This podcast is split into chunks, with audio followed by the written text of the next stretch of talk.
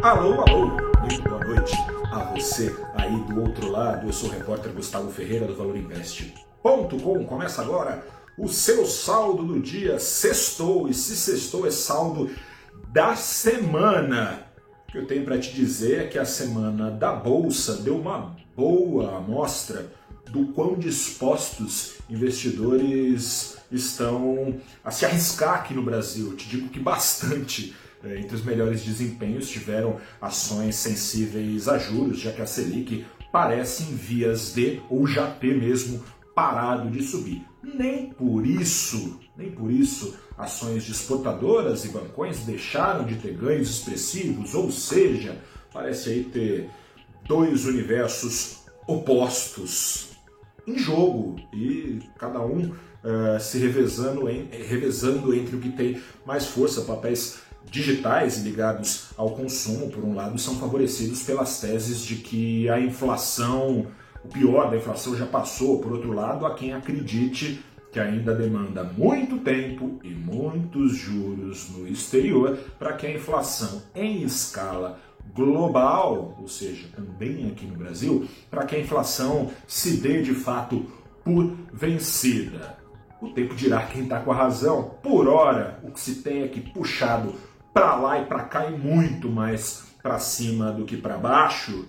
O Ibovespa disparou na semana, se segure aí, 6%, é raro, 6% de alta numa semana.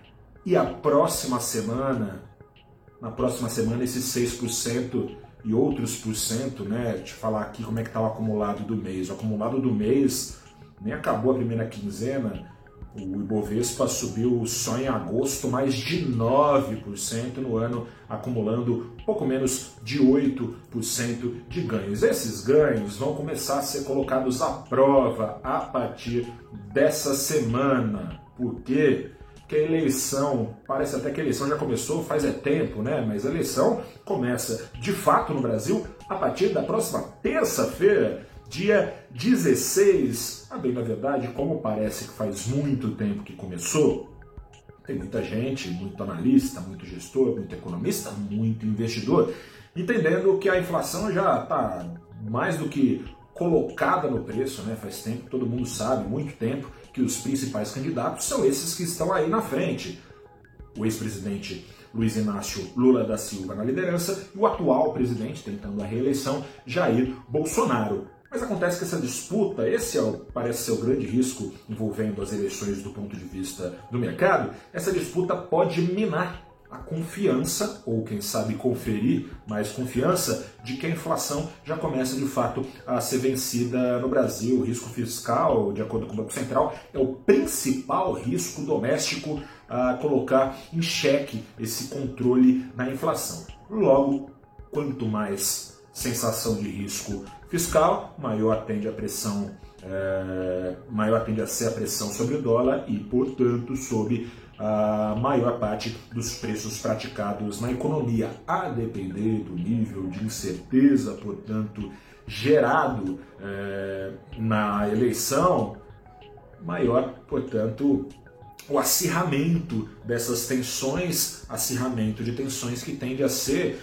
maior conforme mais se acirra a disputa entre Lula e Bolsonaro, temores no mercado de que cabeça a cabeça, disputando voto a voto, é, num eventual segundo turno, Lula e Bolsonaro comecem a prometer mundos e fundos e seja quem for eleito vai ter que cumprir para não cometer aí o bom e velho estelionato eleitoral, mundos e fundos que podem vir a ser prometidos em forma de mais gastos. A gente já teve algumas provas do que pode vir a acontecer nesses anos de pandemia, no caso com o presidente Jair Bolsonaro, especialmente nesses últimos meses com a aprovação da PEC eleitoral da bondade, dos auxílios, escolha aí o nome, do desespero.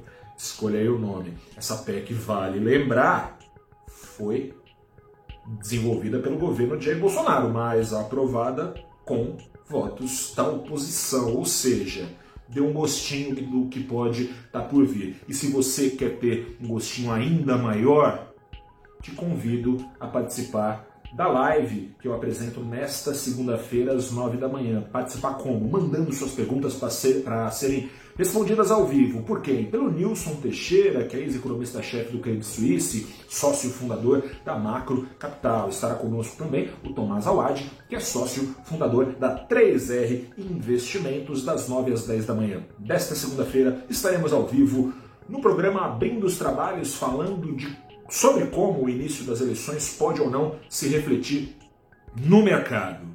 Por hora, que rolem os dados, mas por hora o que temos foi o dólar afundando na semana 1,8% aos R$ 5,07. Vamos ver se se segura aí.